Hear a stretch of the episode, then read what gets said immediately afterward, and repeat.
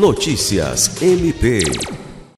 O Ministério Público do Estado do Acre, por meio da Força Tarefa para o Combate às Queimadas e aos Desmatamentos Legais, conseguiu na Justiça a condenação de dois proprietários rurais acusados de desmatamento ilegal no município de Assis Brasil. A força-tarefa foi instituída pelo MPAC para fiscalizar e implementar ações visando a defesa e a proteção do meio ambiente, a fim de evitar as queimadas e os desmatamentos ilegais. O grupo é coordenado pelo promotor de justiça, Dr. Luiz Henrique Rolim, que também coordena o Centro de Apoio Operacional de Defesa do Meio Ambiente, Patrimônio Histórico e Cultural e Habitação e Urbanismo. Alice Regina, para a Agência de Notícias do Ministério Público do Estado do Acre.